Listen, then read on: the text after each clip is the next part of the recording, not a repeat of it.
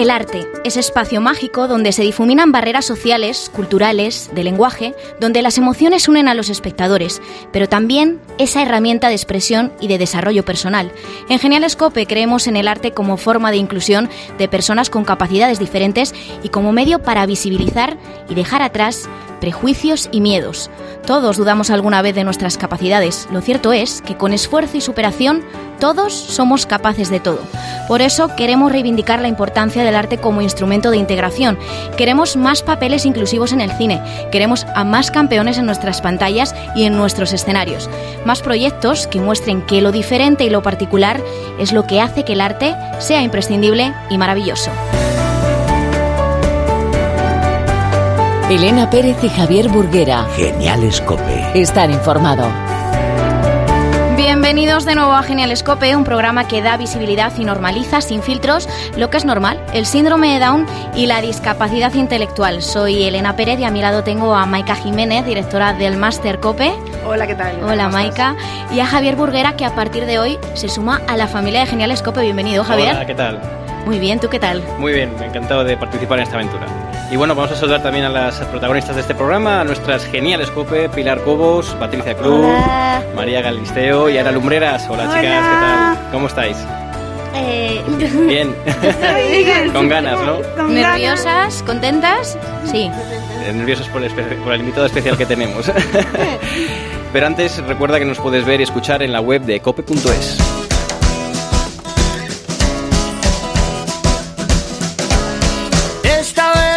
quiero ganar. Ganarle tiempo al tiempo. Voy a salir a caminar. Me pongo en movimiento. Y hoy, como te hemos adelantado, tenemos una visita muy especial. Estamos emocionados de recibir en el estudio de Genial Escope a Javier Gutiérrez, uno de los actores más importantes de nuestro país que tiene una larga trayectoria. Se ha trabajado en teatro, televisión, donde ha protagonizado y participado en series como Estoy Vivo, Águila Roja o Los Serrano. Y en cine con películas como Al otro lado de la cama, Días de fútbol, El asombroso mundo de Borja Mari y Pocholo, llegando a compartir pantalla con los mejores actores y actrices del panorama nacional, incluso actores de, internacionales de la talla de Michael Fass- Fassbender. Ganador de numerosos premios, se ha hecho con el Goya en dos ocasiones gracias a sus trabajos en La Isla Mínima y El Autor. Y por supuesto no nos olvidamos de su estupendo trabajo en el filme de Javier Fesser, Campeones. Qué maravilla poder charlar un rato contigo, Javier, bienvenido. Bien hallado. La- el gusto es mío y el placer es mío de estar en Generescope hoy. Qué bien. Eh, Javier, ¿cuándo sentiste la llamada de, de- de ser actor? ¿Cómo De la empieza? de la selva. ¿Cómo empieza tu, tu camino en el mundo de la interpretación? Bueno, yo esto lo digo mucho. eh, lo que no sabe el, el espectador, el público, el ciudadano, es que la mayoría de los actores eh, somos grandes tímidos. Y yo era mm, de, de pequeño un niño con muchísima imaginación y, y tímidamente enfermizo. Y el hecho de, mm, eh, en mi caso no interpretar, pero sí, mm, bueno, eh, imitar a vecinos, amigos de familia y demás, me convertía casi en el payaso de la, el payaso de la familia. Entonces eh, me di cuenta a través de, bueno, que de la actuación, de, de- de la improvisación, de vestirme en otros personajes o ponerme otros trajes, me sentía muy a gusto. Y entonces, a medida que iban pasando los años, eh, me fui interesando mucho más por el teatro, por, por, la lectura. Y en el colegio, mm, yo fui al colegio La Salle en Ferrol, y dos cosas de las que mm, eh, rescato siempre de- de aquella época de estudiante fueron el amor por la lectura eh, y sobre todo el, el- el teatro. Eh, en los colegios de curas suele haber siempre muy buenos escenarios y había muchísimas representaciones al cabo del año. Y, y mi madre creo que guarda todavía mi, mi primera foto en una representación que era yo no doy para árbol, doy más bien para arbusto y me puse una, una con lo pequeñito que soy y, y mucho más de pequeño cuando era más, más niño. Me, me pusieron una bolsa de basura de color verde y dos naranjas y esa fue mi primera representación teatral y, y desde ese momento no nadie me ha peado del, del escenario. Yo soy un carne de, de escenario, soy un amante del teatro, me considero un actor de teatro, pero eso no quiere decir que no me guste y que no disfrute con, con la televisión y el cine. Y dijiste, este es mi camino. Este es mi camino. De aquí ya no me van a pegar. De hecho, para disgusto de mi madre, me fui, me fui de Ferrol muy jovencito, con 18 años, vine a Madrid, porque mi sueño, mi aspiración era era mm, estudiar interpretación y convertirme en actor.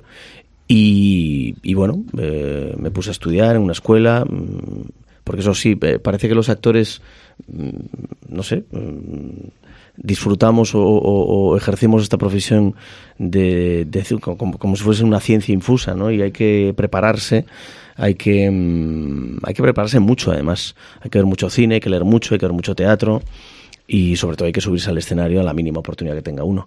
Y cuando terminé, cuando terminé mis estudios en la Escuela de Interpretación de Arte Teatral de Ángel Gutiérrez, que era un maestro, es un maestro eh, que estudió en, en Rusia con discípulos directos de Stanislavski, que es el padre de la interpretación moderna, eh, pues cuando salí de la escuela ya salí con trabajo en una, compañía de teatro, la compañía del Duende, y a partir de ahí pues me fui fogueando y fui trabajando mucho en compañías independientes hasta que mm, años más tarde entró el mundo de la televisión y el cine en, en mi vida. Precisamente debutas ¿no? en la gran pantalla con Al otro lado de la cama, posteriormente con eh, grabas las películas de Un Franco 14 pesetas, Sí. pero también series de televisión como Los Serrano, donde hemos podido ver toda, toda, toda la televisión española, y o Águila Roja también. ¿Qué supuso esto en tu carrera, el participar en series como estas? Bueno, yo, yo de hecho, en, en el otro lado de la cama tengo escrito en el guion, eh, no sirvo para hacer cine, porque, claro, es que lo pasé realmente mal. Eh, la técnica del cine, colocarse delante de una cámara es, es bastante complejo. Eh, de hecho, si alguna vez os habéis puesto delante de una cámara, mm, la gente suele ponerse nerviosa, ¿no? Rígida, Sobre todo más sí. cuando, cuando tiene, sí, eh, cuando tiene que interpretar un papel, pues doblemente, ¿no? Entonces, eh, yo que provenía del mundo del teatro, me imponía mucho la cámara. Recordaba mucho aquella frase de Fernando Fernán Gómez en El viaje a ninguna parte en la novela, que luego interpretó maravillosamente en el cine, que decía que decía que él no servía para el cine, ¿no? El cine era una mierda, no sé qué. Porque considera- consideraba que, que lo puro era el teatro, ¿no? Y era, era el lugar natural del actor. Bueno, pues eh, poco a poco me fui, mm, me fui eh, fogueando y me fueron dando papeles más pequeños hasta que llegó una serie como, como Los Serrano y ahí tuve continuidad en el trabajo y pude, pude eh, me sirvió como entrenamiento y, y para para llevarme bien con la cámara, para olvidar que era una amiga, una enemiga y, y convertirse en, en una amiga, ¿no? Que todos recordamos con mucho cariño. Además, precisamente estuvo aquí con nosotros Fran Perea. ¿A que sí, chicas? ¿Os acordáis? Ay, Fran Perea, cómo os gusta. ¿eh? Javier, en los inicios de tu trayectoria profesional en, en el teatro comienzas a trabajar con el grupo Animalario. Sí. ¿Cómo recuerdas aquella etapa? Bueno, pues con, con mucho cariño, sobre todo porque para mí supuso una forma de vida, una forma de entender eh, la profesión y, mm, y me dio también una visibilidad que no, que no había tenido hasta el momento. Había actores eh, con, nombre y, cada espectáculo animalario se convertía casi en un acontecimiento teatral, por no decir que era un acontecimiento teatral en, la escena madrileña. Y, mm, y bueno, entonces a raíz de, mis, comienzos con Animalario, pues tuve la oportunidad de, ser visto por, directores de casting, por productores, por, directores de cine, también de teatro. Y eso me dio, como te decía antes, una visibilidad que no había tenido hasta el momento. Y me ofrecieron a partir de ahí pues, pues más papeles en, en cine y en televisión. Es el caso de Alex de la Iglesia en Crimen Perfecto, o La Habitación del Niño, o Santiago Segura en mi primer papel protagonista con, con Borja Maripocholo. Y en 2014 protagonizas La Isla Mínima de Alberto Rodríguez, papel con el que ganas la Concha de Plata al mejor actor, el Goya, el premio Feroz al mejor actor y el premio de la Unión de Actores al mejor actor. ¿Cómo recuerdas estos reconocimientos? Bueno, pues con, con mucho cariño, mucho cariño. Para mí la Isla Mínima supuso un salto cualitativo eh, en mi carrera porque yo era un actor más bien emparentado con la comedia y bueno, y es difícil apostar por, por un actor en un thriller y un policía eh, como era el, Juan el Juan Robles en, en la Isla Mínima eh, pensando en mí no ahí mm, yo creo que fue la audacia y la imaginación de las directoras de casting eh, de casting Eva Yolanda y eh, Eva Leira y Yolanda Serrano y del productor José Antonio Félez que vieron en mí un potencial a la hora de, de poder interpretar a este, a este policía. Y a raíz de- del trabajo de la Isla Mínima y lo que supuso para mí eh, en cuanto a prestigio y a premios, pues eh, llegaron guiones más suculentos y, y no solo que tenían que ver con la comedia, sino también con el drama y, y el thriller. Y este año 2018 llega este otro gran proyecto. qué honor que un profesional como tú esté interesado en trabajar con un equipo como el nuestro. Interesado no sería la palabra. Ni equipo tampoco. Bueno, entonces cuando le digo a los chicos que empezamos, Va a trabajar usted con personas con discapacidad intelectual. ¿Qué coño es eso? A ver, ¿cómo os movéis? Perdón. tampoco es necesario que lo conviertas en los links. Ahora ya sé por qué la llamáis la mosca. Cojonera, la mosca cojonera. Ni siquiera que jueguen bien. Al parecer vais a competir en un campeonato. Y competir significa ganar. Usted es una buena persona y lo está haciendo muy bien. Uno, dos. Uno, dos. Es difícil, pero no imposible. Campeones, un filme que ha batido récords con más de 3 millones de espectadores, 11 nominaciones a los Goya, galardonada con 3, entre ellos a la mejor película. ¿Os esperabais, o personalmente tú te esperabas esta, esta acogida, este éxito? No, no, ni yo, ni Javier Fesser, ni, ni nadie. Es como tener la fórmula del éxito, ¿no? Eh, qué es lo que funciona y qué es lo que no. De hecho, yo recuerdo eh, cuando hicimos la rueda de prensa, Javier Fesser y yo, eh, realmente estábamos preocupados por saber mm, a quién llegaría la película y, de qué manera y si iba a interesar, si no. Evidentemente podía haber una lectura más más ñoña, eh, ¿no? Este, este, este concepto de buen rollismo que hay muchas veces que puede echar al espectador hacia atrás. Pero yo creo que la peli es tan honesta, tan valiente, tan sincera, tan conmovedora que apela a los sentimientos, al fondo del corazón de, del espectador, que no hay ni trampa ni cartón, ¿no? Y, la osadía y, la audacia y la valentía por parte de un director, eh, productor y guionista como, eh, como Javier Fesser, que, cede el testigo, da el protagonismo de una película a 10 eh, personas con, con discapacidad, nueve de ellos con ca- discapacidad intelectual y uno de ellos visual, pues yo creo que es de, un- de un mérito mm, estremecedor. Solo por ello eh, la peli tendría que ser vista, ¿no? Pero más allá de eso, del mensaje, del valor, pero yo creo que el- el, eh, eh, la película trasciende el valor cinematográfico para, para convertirse en un valor educativo, ¿no? De hecho, yo recuerdo que mm, antes de estrenarse en España, eh, Javier Fesser se fue con un teaser al Festival de Cannes en Francia y, y en Francia mm, vieron un enorme potencial en la película y, de hecho yo creo que salió con las mismas copias o más copias en Francia que en España y es de visionado obligado en muchos en muchos colegios e institutos en, el país vecino en Francia y para mí suponía yo dije que no habría proyectos muy interesantes, pero por- por- para mí esta película suponía un, un- un proyecto personal. Yo tengo un hijo con una discapacidad, Mateo, que tiene 10 años y, creo que es una película muy necesaria para nuestra sociedad y yo estoy enormemente agradecido y orgulloso de, de haber formado parte de este proyecto y mm, parte de la familia de, de campeones y vivir en primera persona junto a ellos y a sus familias eh, lo que os ha puesto, lo que ha supuesto el viaje de, de campeones, ¿no? Porque es cierto que hay muchas fundaciones, muchos colectivos, muchas personas a, a título particular que llevan trabajando muchísimos años por la integración, por la inclusión,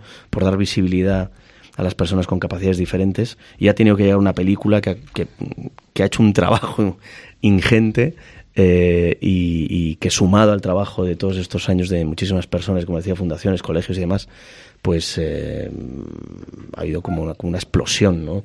Eh, y, el- y la sociedad ha, ha- recibido a estos campeones de una forma maravillosa. Yo estoy de verdad que muy, muy orgulloso, como te decía antes, y muy contento y muy alegre por, por haber podido participar en una película como esta y haber visto el resultado y cómo ha llegado al público. Yo pocas veces, cuando vas por la calle y la gente te felicita, eh, a, raíz de esta película he visto que me, se me acercaban de otra forma, hay otra, otra forma de mirar, otra forma de, de hablar, otra forma de, de acercarse, porque, porque agradecen también que formes parte de este equipo, ¿no? Y, y parece que, que le hemos abierto los ojos a la sociedad. Yo creo que hay, ha habido mucho miedo, mucha ignorancia, ha sido un tema tabú durante mucho tiempo.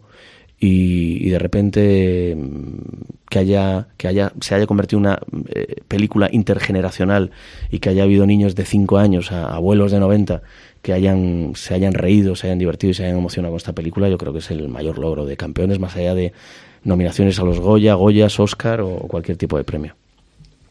Bueno, yo soy Maika Jiménez, yo también tengo un hijo con una discapacidad y agradezco infinitamente a Javier que esté aquí con nosotros en Genial Escope porque eh, creo que hay un punto de inflexión, ¿verdad Javier? Antes y después de Campeones. Ha habido más películas en las que han participado discapacitados, ha habido más películas como por ejemplo las de Pablo Pineda, ¿no? Y Mm. más premios incluso, pero Campeones es distinto. ¿Dónde crees tú que está ese punto de inflexión? ¿Qué tiene de distinto? Bueno, es que, como decía antes, eh, tiene mucho valor, por ejemplo, lo que hizo Pablo Pineda en su día, ¿no? Y, y creo incluso que ganó con Lola Dueñas eh, la Concha de Plata y, estuvieron nominados a los Goya, no sé si ga- ganaron incluso. Eh, tiene mucho valor, pero es, es como el personaje de una película. Es que esto, esto trasciende absolutamente todo porque, eh, porque los protagonistas son ellos.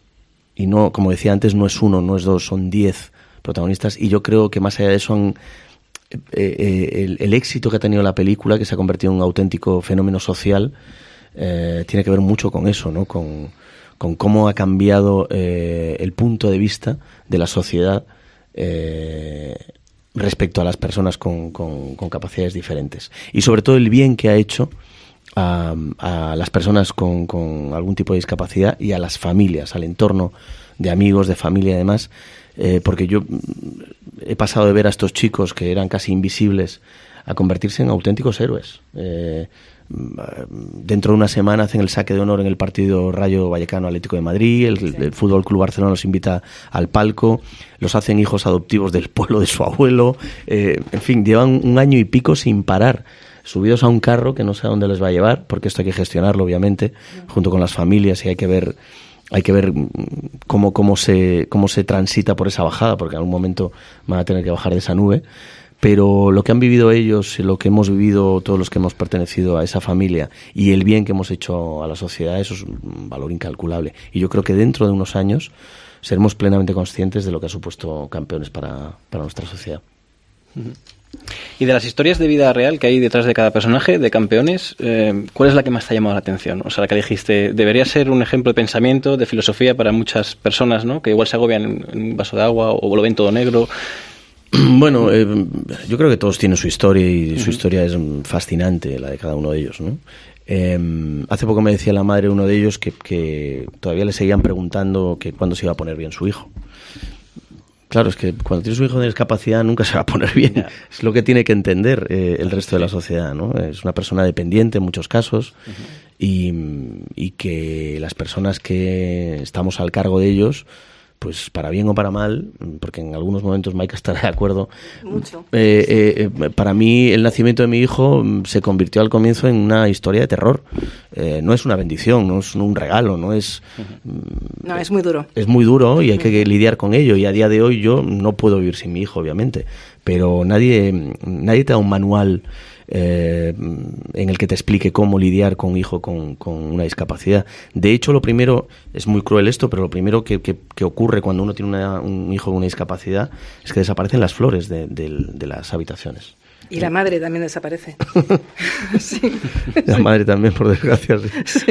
El problema con esto, hay una escena en Campeones que me parece que es, que es muy representativa. Cuando vas en el autobús con, con todos que vais a jugar un partido de baloncesto y, y el comportamiento de, los chicos en el autobús es diferente y la gente no sabe aceptarlo, ¿no? Yo creo que es eso es muy importante también que se transmita esa visibilidad que tiene que haber en la sociedad y que a los que tenemos hijos con discapacidades o hermanos o familiares nos es muy difícil transmitir, ¿verdad? Sí, bueno, yo, mi hijo ahora le da por gritar y vamos por la calle y mm, da unos gritos cuando va, porque se pone loco de contento cuando coge la ruta del autobús y la gente nos mira como si, como si hubiera pasado algo terrible, ¿no? Cuando él está disfrutando y, y viviendo un momento feliz. Bueno, em, uno se acostumbra a eso también, ¿no? Y, y- y vivirlo con normalidad también hace que, el- que los ojos del otro eh, perciban eso a veces desde el desconcierto, mm, no sé muy bien cómo, ¿no? Pero sí es cierto que mm, a mí me molestaba antes la mirada compasiva de, de la sociedad, de- de- cuando subías con tu hijo en el autobús o ibas, mm, no sé, a la compra o cualquier sitio.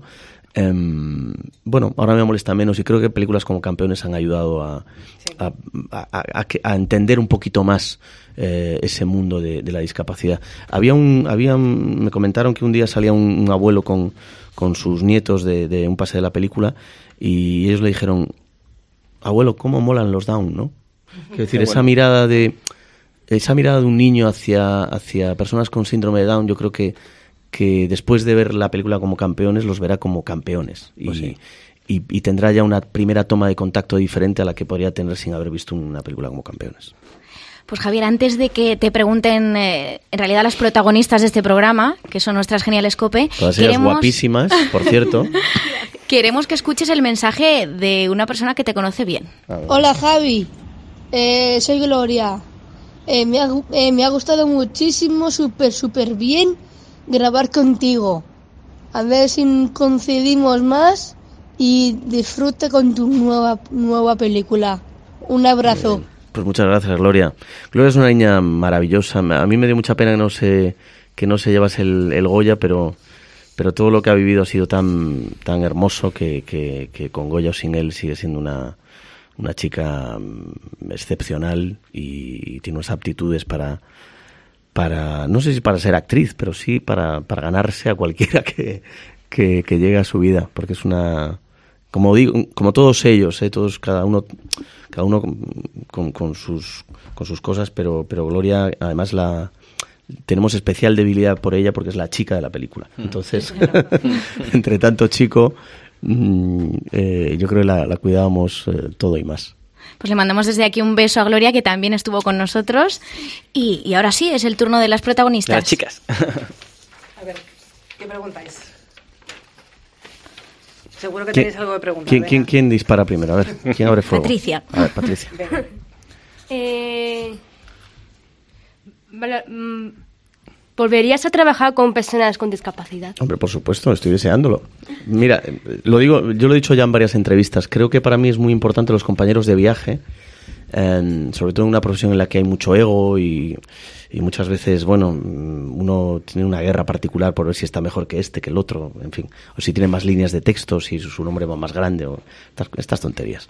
Entonces yo creo que mm, a los actores y a los profesionales, a los actores profesionales que hemos trabajado en, en Campeones, el hecho de haber trabajado con personas con, con capacidades diferentes nos ha colocado en otro lugar y, y- y era tal la alegría y, y- el algarabía y, las ganas de agradar de todos ellos, de todos los campeones, cuando llegábamos a, a rodar, que, que la peli se convertía en una auténtica fiesta. Y eso pocas veces lo he vivido. O sea que a mí me, me apetecería, cada vez que llego a un rodaje, mm, me, me- vamos, me cosieran a besos y abrazos como pasaba cada vez que llegaba a campeones. ¿Podría haber una segunda parte de campeones? Bueno, no está en mi mano. Sé que había como un proyecto de, de hacer algo para televisión, pero, pero no, no, creo, creo que no estaría, no estaría bien hacer una segunda parte porque pa- parecería que como que sería un reclamo económico, ¿no? Un poco, creo que tiene que ver más con, con, con seguir con, con esta estela que ha dejado la película y de, propiciar la inclusión y de que haya eh, más actores con, algún tipo de discapacidad en nuestro cine y nuestra televisión y nuestro teatro. ¿Qué destacarías a cada uno de los ingran- eh, de uno de los integrantes del equipo de los amigos? ¿Qué destacaría de ellos? Pues que cada uno es que... son tan diferentes, son tan diferentes. Sobre todo destacaría lo que he dicho antes, eh, las ganas de, de, de- trabajar, de... mm, algunos de ellos nunca habían jugado al baloncesto, nunca, no habían cogido una pelota, yo creo, y lanzado a canasta. Y lo que sí hicieron, hicieron un equipo, una, una auténtica piña, porque además de ensayar eh, sus partes, eh, el, el texto y las escenas que le tocaban a cada uno, eh, jugaban varios días a la semana y consiguieron jugar al baloncesto de una forma envidiable y admirable. Eh, y sobre todo eso, el, el- el afán de superación, las ganas de agradar, el tomarse esto tan en serio y el darnos una lección de, de profesionalidad a cada uno de, nosotros. Yo recuerdo que uno de los primeros días le dije a Javier Fesser que estaba muy preocupado por, pensando obviamente de una forma egoísta en mi trabajo, eh, no es fácil, no es fácil lidiar con con 10 actores que no son profesionales y yo tenía que repartir juego entre todos ellos. Entonces eh, estaba preocupado por, por, bueno, por, sobre todo por eh, escenas que tenían que ver, secuencias que tenían que ver más con la comedia, el ritmo y todo esto. Pero eso, eh, esa, esa duda se me disipó, esa preocupación se me disipó en, en- en un par de horas al primer día o el segundo, porque vi que todos tenían mucha más comedia, mucha más verdad, mucha más autenticidad que, que cualquier profesional, por muy ducho que esté en la materia. ¿Cómo es trabajar con Javier Fese? Bueno, pues trabajar con Javier Fesser es algo muy muy particular. Es un director que, que es muy caótico, pero cuando digo caótico lo digo en el buen sentido, porque mm, sobre todo en una película como esta, yo creo que Javier Fesser es el único director en este país que podría que podría embarcarse en, en una aventura como esta y llevarla a buen puerto. Sobre todo por su sensibilidad, por su sentido del humor, por su por su, su cariño, ¿no? Eh, yo creo que estaba más preocupado, estaba preocupado en que la peli saliera bien, obviamente, y en tener un, un buen proyecto cinematográfico, pero sobre todo él tenía, mm, estoy seguro que tenía en, en su mente, en su cabeza, que esta película trascendiese para, para que se convirtiese en lo que, en lo que es realmente, ¿no? Una lección, una lección de vida y de amor y de lucha y de sacrificio y de coraje y de muchas cosas más y que la sociedad mm, viera a las personas con capacidades diferentes de otra forma. Eh, sabemos que eres seguidor del Racing de Ferrol, pero es que no sé cómo se pronuncia. Racing de Ferrol, has dicho muy bien, tiene muchas R's, Racing de Ferrol. De, y del Basket. ¿Cuál es tu equipo? Del básquet. Eso. Y- y- ¿Cuál es mi equipo? El Racing de Ferrol. El Racing de Ferrol, lo que pasa es que estamos en- de capa caída porque está ahora mismo en tercera división y tiene un estadio para 12.000 espectadores al que solo van, en el mejor de los casos, 1.000. Y, mm, pero yo te, te voy a confesar una cosa, yo no me acuesto un domingo sin saber el resultado de mi equipo. Y, y me- me- no sé, mm, tiene que ver mucho con, con mi infancia, porque yo de pequeño quería ser futbolista y quería jugar en el Racing de Ferrol, que nunca llegué a hacerlo. Aunque ahora soy embajador del club y, y siempre que puedo viajo con, con- con el equipo allá donde vaya a, a disfrutar de, de sus victorias, que cada vez son menos. Bueno, este año no, este año está de primero, pero mm, bueno, estamos un poco, estamos un poco disgustados porque, porque tanto el equipo como la ciudad se merecerían estar a lo mejor en segunda división. ¿Y del básquet?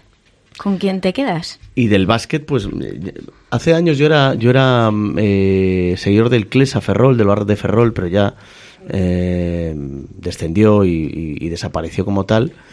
Eh, en el básquet me gusta mucho estudiantes, sobre todo por, por, la, por la visión que tienen y, y- y nos han ayudado muchísimo en esta película. El estudiantes se han, se han volcado absolutamente con... De hecho, tienen una fundación y, y le dan le dan muchísimo valor. Yo creo que el, que el deporte, más allá de, lo crematístico, tiene que ver mucho con, con los valores, ¿no? E inculcar los valores de pequeños a, a la sociedad y tiene que ver mucho con el respeto y con, con la superación, obviamente. Y creo que, que Estudiantes es un club que reúne todos esos aspectos. Vale, ¿qué anécdota guardas con especial cariño de rodaje? Bueno, hubo, hubo, muchas, pero eh, hubo un, un momento en que parecía que íbamos a Canarias. Esto del cine, sabéis que es mentira la, la mitad de las cosas. Entonces, parecía que íbamos a Canarias y en, en realidad rodamos en Huelva. Entonces yo le dije a los chicos que si lo hacían bien, iba a invitarles a todos ellos a gambas y a jamón. Porque en Huelva, si hay otra cosa, habrá muchas cosas, pero sobre todo gambas, buenas gambas y buen jamón. Y entonces eh, se ilusionaron mucho con esa cena que al final eh, tuve que pagar, pero gustosamente además. Y recuerdo esa cena con muchísimo cariño. Y todos pusieron lo mejor de su parte para que para que Javier abriera la cartera y soltara los billetes y pudiera invitar a, a una buena cena de jamón y, y gambas en Huelva. Y bueno, eh, ah, perdón. ¿Cuál es tu secuencia favorita o la que tengas especial cariño de toda la película? Bueno, me gustan, me gustan varias. Me gusta mucho, por ejemplo, me gusta el momento en el que, en el que él, mi entrenador, mi personaje, Marco Montes, llega por primera vez al, al, al pabellón donde tiene que, donde tiene que, que entrenar a estos chicos y el personaje de Juan Margallo le cuenta un poco lo que tiene que hacer y se ve como este personaje intenta escaquearse, ¿no? Intenta intenta, o por lo menos cree que está por encima de, de la situación y, y de una forma más bien chulesca intenta, intenta evadirlo, ¿no? Intenta irse de allí cuanto antes. Esa me parece mm, eh, muy buena secuencia, sobre todo por el arco del personaje, cómo empieza el personaje por un lado y cómo termina. Pero mi secuencia favorita es cuando decide irse. Em, lo han llamado para, para ser entrenador de la selección española y entonces tiene que dejar a los chicos y se va sin, sin poder despedirse de ellos porque sabe que, que le va le va a embriagar la emoción y, no va a poder contener las lágrimas. Entonces él se va solo pensando en que, en que no los va a volver a ver y ellos siguen en masa, le siguen. Y es el final de la película. Creo que es un final muy, muy emotivo y, y cierra muy bien el viaje de, de mi personaje. Eh, hemos leído que, que rechazaste, que rechazaste par- eh, pa- participar en, en la... eh, sí, eh, desde el principio. Lo estabas haciendo muy bien, ¿eh? ya, es que hoy no puedo. Hemos leído que rechazaste a participar en la exitosa serie La Casa de, de Papel Sí, por, por, por la película de Campeones. Sí. ¿Volverías a hacerlo? claro, por supuesto. La Casa de Papel es una grandísima serie, me ofrecían, me ofrecieron en su día el protagonista, me, me parece un proyecto fantástico que además mm, está obteniendo unos resultados en todo el mundo alucinantes, pero yo tenía un compromiso con Javier Fesser y, mm, y yo soy un hombre de palabra, o eso creo. Entonces, eh, creo que más allá de, del- de los resultados profesionales y, y de los logros eh, profesionales como actor, le doy muchísima prioridad a los logros personales. Y esta película, más allá del éxito que, que hubiera tenido, hombre, ahora Toro Pasado, con más de 3 millones y medio de espectadores, con 20 millones de euros, ganando el Goya la mejor película, pues es fácil decirlo. Pero en su día yo aposté por, por el proyecto y hubiera pasado lo que hubiera pasado con Campeones, volvería a hacerlo las veces que hiciera falta. Imagínate que tienes que recomendar la película a alguien que ha estado in- in- incomunicado, que no ha visto las noticias. ¿Cómo le medirías el la- la- largometraje? Qué difícil.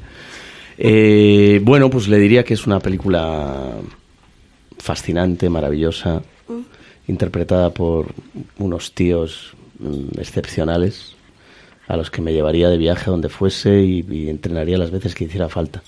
Porque, mm, porque esta sociedad y este mundo eh, está muy necesitado de campeones. Pero campeones como ellos, además, de verdad, auténticos, como vosotras también.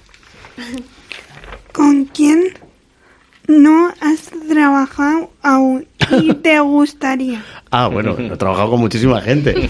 Aunque tengo una edad, pero me considero joven y creo que me queda mucho por, por hacer y por aprender.